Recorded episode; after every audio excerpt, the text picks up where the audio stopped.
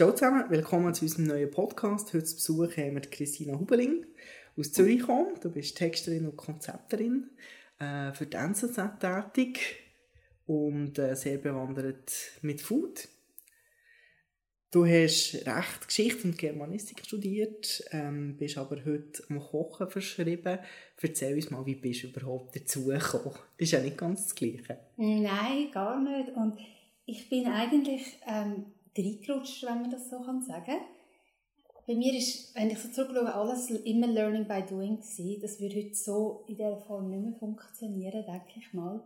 Also auch der Journalismus und auch, das, auch meine Kochkarriere. Und ähm, ich glaube, es ist aber wie so ein bisschen klar gewesen, weil ich komme aus einem Elternhaus, wo Genuss und das Essen und Gast, Gastfreundschaft, Gäste haben einen extrem hohen Stellenwert haben. Also meine Eltern haben immer viele Leute eingeladen und meine Mutter war eine wahnsinnig gute Köchin. Oh wow, okay. Das, ist dann, das sind dann halbe Staatsempfänge manchmal geworden. also, ja. Aber ah, es, also, ähm, diese Woche hat man ja mitgekriegt, Tiptop ist neu erschienen. Ähm, das ist schon so meine erste Erinnerung in Schule mit dem alten Buch. Ähm, was ist denn so dein erste, ähm, ich sage jetzt mal, äh, Meal gsi, Menü, wo du so wirklich in Erinnerung hast, du gekocht ah, hast? Ah ja, ich habe als zum, zum Geburtstag oder Weihnachten als Kind ein Kinderkochbuch geschenkt bekommen. Da bin ich wahrscheinlich so ungefähr 10 gewesen. Und das hat ein Rezept gehabt, auf der einen Seite so ein einfache für kleine Kinder, auf der anderen Seite für Teenager. Und ich habe mich dort, das war wirklich meine Bibel gewesen. Und ich habe, ähm, ich weiß noch, sehr oft so einen Hörnli-Auflauf gekocht und ähm, wahnsinnig gerne auch Küchen backen. Und das mache ich auch heute noch sehr gerne. Also backen ist nach wie vor so. Etwas mich sehr entspannt auch, finde. So ein bisschen der Stress für Backen, oder? Ja, und es ist so, so ich finde, also generell im Kochen und Backen, wenn man am wenn dann so, wenn dann so die Düfte anfangen, sich im Raum verbreiten und man die Produkte kann anlangen, man kommt dann so wie so in einen Flow. Und im Bachen, gut, wenn es dann mal im Ofen ist, kann man dann nicht mehr so viel bewirken. Aber dann geht man das Buch lesen. Genau, zum Beispiel. Und dann schmeckt es fein und es ist so ein bisschen, ja. Was machst du am liebsten? Ähm, ja, was mache ich am liebsten? Also, ich mache sehr gerne logischerweise Küchen. Ähm, Madeleines mache ich sehr gerne. Oh, okay. Und auch ähm, Rezept, wo ich... Genau, da schauen wir dann ja. noch kurz rein, dein ähm, Buch. wo ich Orangenblütenwasser drin, Madeleines. Das ist auch so ein äh, Lieblings Gericht von meinem Sohn. Früher musste ich ihm das immer müssen zum Geburtstag machen. ja. Du verdienst ja heute dein Geld mit Schreiben, aber eben ganz speziell mit Schreiben von Rezepten, eben Contententwicklung. So haben wir ja auch die Schnittstelle zu uns zur Agentur aufgeregt. Du hast wahnsinnig lange für die, für die NZZ Rezeptkolumnen gehabt. Ähm, und jetzt bist, hast du vorhin noch gesehen, bist für die NZZ One tätig, du hast aber weiterhin auch nebenberuflich als freie Mitarbeiterin in diesem Bereich arbeiten. Was hat der typische, typische NZZ-Leser, Leserin dir am liebsten? Das ist eine schwierige Frage, weil ähm, also ich weiss, ihr von der Werbeagentur könnt immer gerne mit Persona arbeiten. ähm, wir machen das natürlich bei der NZZ auch, dass wir so Persona haben, die unsere Leser auszeichnen. Ähm, also eben, sprich gebildet, irgendwie ein höheres Einkommen und so weiter. Ähm, ich ha, ich kann es nicht sagen, was sie am liebsten kochen. Ich habe es für mich so gemacht, dass ich mir einfach immer gesagt habe, okay, auf was habe ich jetzt Lust zu kochen? Und ich glaube, ich habe so einen, einen Weg gefunden, so ein bisschen intuitiv, dass es dann für viele Leser auch gepasst hat. Also es kann immer sehr schöne Rückmeldungen bekommen. Das, ähm, später dann, wo dann die ganzen Rezepte auch digital dann jeweils erschienen sind, haben wir ja, kann man ja dann anhand der Klicks schauen, was wird wirklich mhm. angeschaut und was nicht, was läuft. Und das ist sehr interessant und schlussreich, weil die Leute ja gerne immer so ein bisschen betonen, dass sie leicht essen und gesund essen und wenn man schaut, was Klicks bedeutet, dann sind es eben genau die ungesunden Sachen. So wie am Freitierkantine Schnitzel Pommes frites, der einfach immer genau. ausverkauft ist. Genau, oder einfach auch eben das Dessert. Desserts sind immer sehr beliebt. Sie sind Schokokuchen und okay. man hat seine Klicks. Also das ist so ein bisschen, ja, aber ich finde es auch ein bisschen billig, dann, ich habe mich wirklich dann versucht, also mich zu distanzieren von dem Clickbaiting, dass ich irgendwie nicht gefunden habe, ich will nicht ähm, Titel schreiben wegen der Klicks, weil es ist auch sehr schnell durchschaubar mhm. und man wird, es wird dann so ein bisschen plump. Also schon, ja. Jetzt, du hast noch dein äh, Buch mitgebracht. Ähm, Christine hat extra gesagt, wir sollen erwähnen, es ist leider nicht mehr erhältlich. Ähm, und zwar Esprit de Champagne. Campagne. Campagne. Campagne.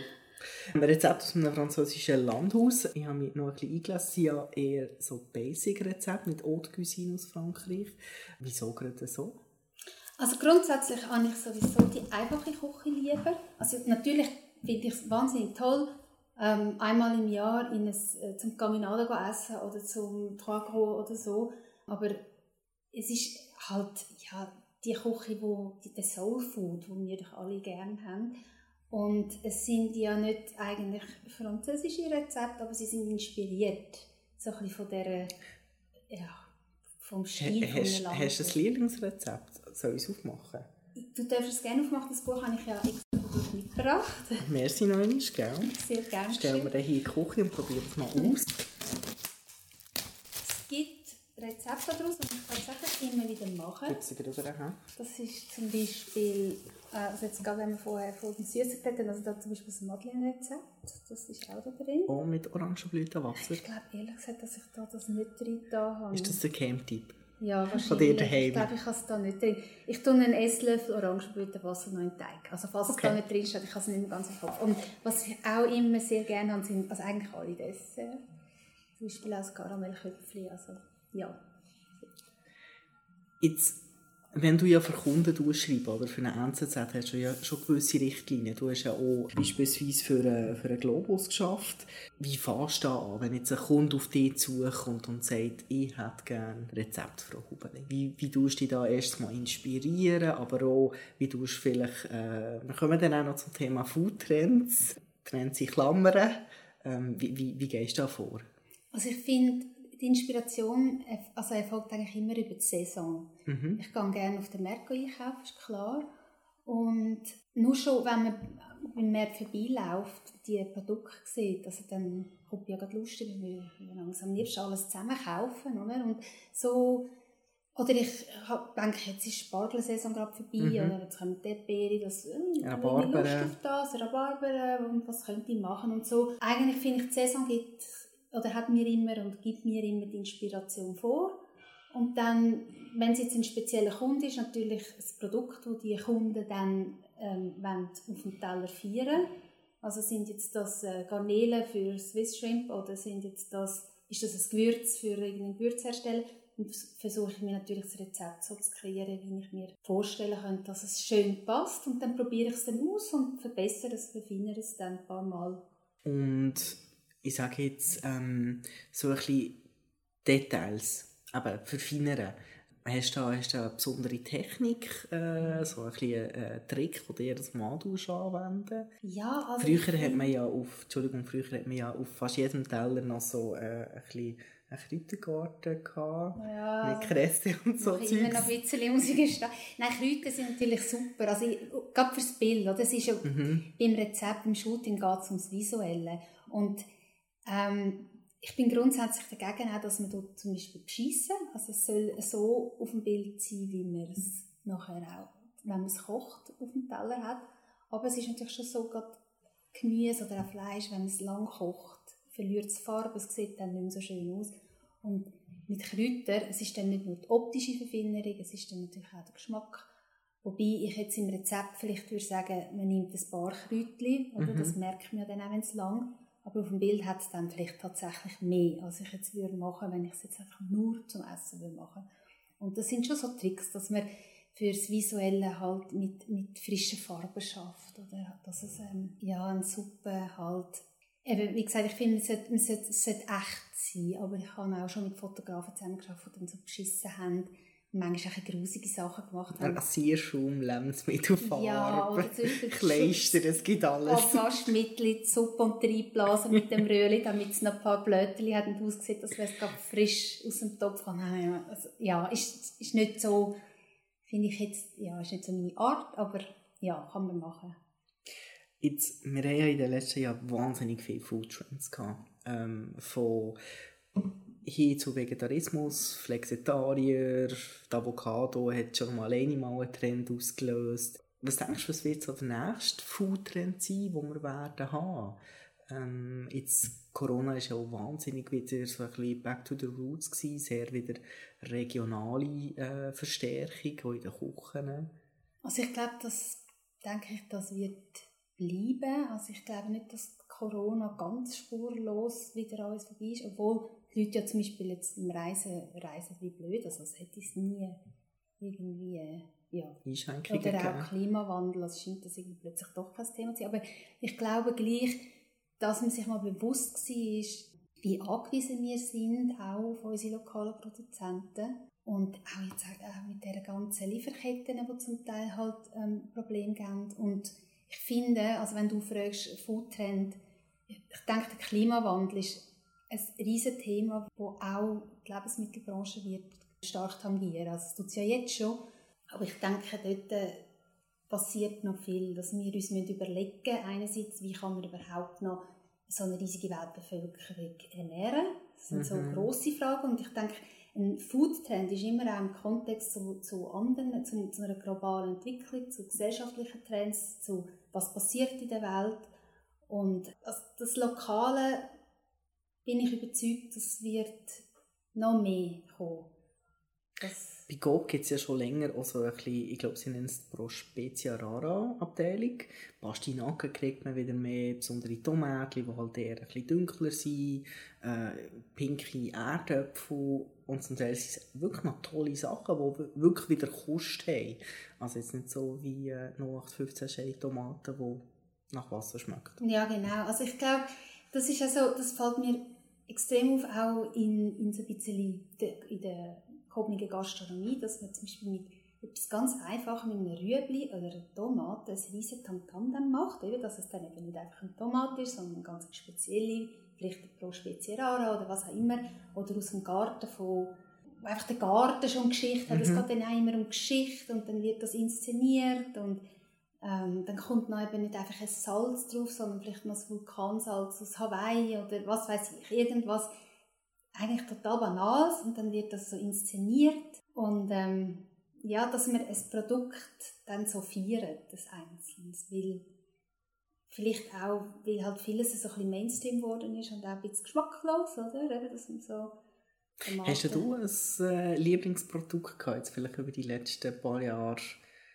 Ja, also jetzt hast, das taucht bei mir immer wieder auf. ja, also Deperi jetzt gerade, oder? Saison okay. ich habe zum Beispiel jetzt gerade ähm, also in Frankreich die Gariguette, die gibt es jetzt auch bei uns, die Marat de Bois, das sind so ähm, Erdbeeren, die nach Walderdbeeren schmecken. okay, so die ganz, wie die ganz kleinen? Ja, sie sind nicht okay. so klein, aber sie schmecken wie die kleinen mhm. im Wald. Also so. wahnsinnig fein und ich habe auch Freude, dass man die zum Teil da auch findet. Aber, okay. Ja.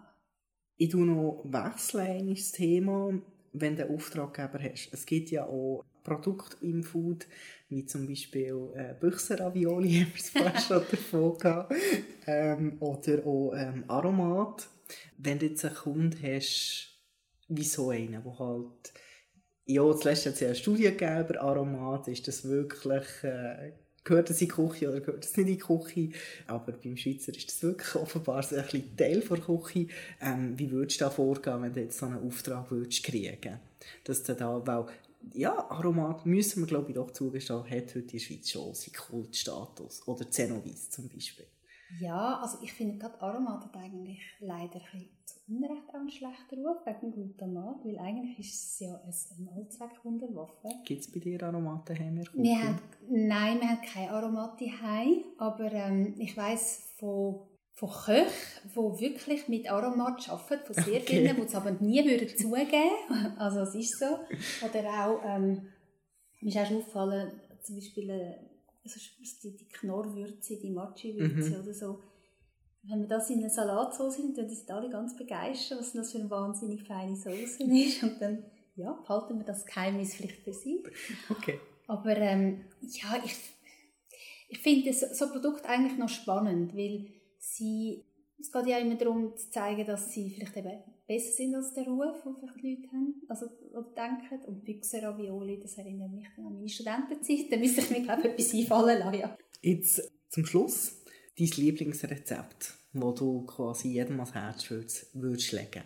Oh, das ist eine ganz schwierige Frage. Es tut mir leid, da kann ich dir wie keine Antwort geben. Weil ich Verratest mir den drei? Drei, also. Was ich immer extrem gerne esse und was ich glaube, würde vermissen, wenn ich es nicht mehr essen könnte, wäre zum Beispiel Zürich-Schnetzlitz. Okay. Das kann man auch also vegan echt, machen. oder?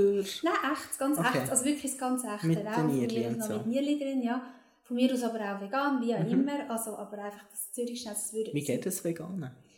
Mit der Sojarahmsauce und Tofu. Du einfach Tofu, okay. Mhm. Äh, Ja.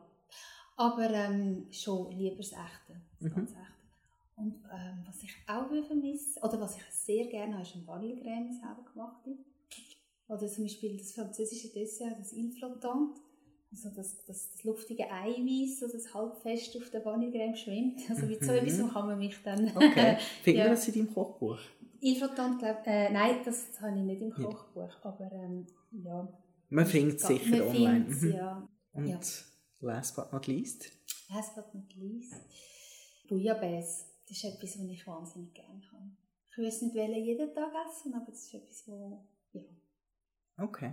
wenn ich das jetzt im Restaurant auf der Karte finde, habe ich Freude. So. Christina, du hast mich vorhin noch wegen dem Kunstmuseum gefragt. Übrigens, ähm, im Kunstmuseum gibt es eine wahnsinnig gute Bouillabaisse im Restaurant. Danke, Wilke. Genau, also wenn du dort mal Lust hast, geh auszuprobieren. Ja, das würde ich gerne mal machen. Ja, Foodtrends, wir haben ja auch Trends, eben, wie können wir künftig unsere, unsere ganze äh, Weltbevölkerung ernähren. Einer ist Algen, einer ist Insekten, wachsen schneller, sind billiger quasi in Aufzucht, wie halt äh, ein Schwein oder eine Kuh. Ähm, was haltest du von diesem Trend? Also ich halte ehrlich gesagt nicht viel davon. Also persönlich muss ich auch zugestehen, ich habe es noch nie probiert, weil ich einfach keine Lust habe, Insekten zu essen. Ich sehe nicht, warum ich das essen soll. Man kann es jetzt im Coop kaufen, habe ich gelesen. Ja, man kann es glaub, an diversen Orten kaufen und ja, ich glaube, dort muss wirklich ohne mich stattfinden und ich glaube auch nicht daran, weil der Ekelfaktor, habe ich das Gefühl, ist bei unserer Okay. Kultur einfach da. Aber vielleicht, vielleicht können wir in fünf Jahren darüber reden und dann sehe ich, dass ich falsch gelegen bin, aber ja. Darf ich fragen, hast du das schon mal Schnecken gehabt? Ja, ich hatte schon Schnecken gehabt und ich hatte auch schon Froschschenkel gehabt, aber Wie auch schmeckt dort... das eigentlich? Also Schnecken schmecken ja eigentlich nach dieser Knoblauchsoße. Das Mhm. ist ja nur die Konsistenz, die dann ein bisschen speziell ist. Aber sie haben selber keinen Geschmack. Es ist die Knoblauchsoße und es ist jetzt auch nicht etwas, das ich muss essen muss. Ich habe es einfach ausprobiert, weil wir viel im Burgund sind. Wir haben ein, ähm, ein Haus im Burgund, wir sind sehr viel dort. Ähm, aber nein. Und, und das Froschschenkel dasselbe. Ich habe so gefunden, ich muss das wie mal gegessen haben. Ähm, Zum wissen, wie es schmeckt. Genau. Und bei den Okay. Insekten bin ich jetzt, ja, habe ich es jetzt nicht gefunden, dass ich alles gegessen habe. Okay. Christina, du bist jetzt noch für die NZZ tätig. Was kann man denn jetzt noch lesen von dir? Also eigentlich kann man theoretisch sehr vieles lesen, aber man sieht meinen Namen nicht, weil bei der Content Creation verbirgt sich das. Mhm. Aber was, ähm, was ich nach wie vor mache und wo ich sehr große Freude habe, ist, wir haben ähm, eine Verlagsbeilage Reisen. Die kommt viermal im Jahr raus, jetzt ist sie gerade erschienen, jetzt ähm, Mitte Mai. Und ähm, dort merke ich, habe ich auch ein, so ein bisschen neue Leidenschaft entdeckt dafür. Und ich versuche natürlich nach wie vor das Reisen auch mit Genuss und Food zu verknüpfen. Finde ich eine spannende Kombination. Okay. Ja, ihr habt es gehört, Leute. Dann könnt ihr mal reinlesen. Christina, merci für mal hier gewesen. Und ähm, ja, dann schauen wir uns jetzt noch dein Kochbuch an. Danke dir.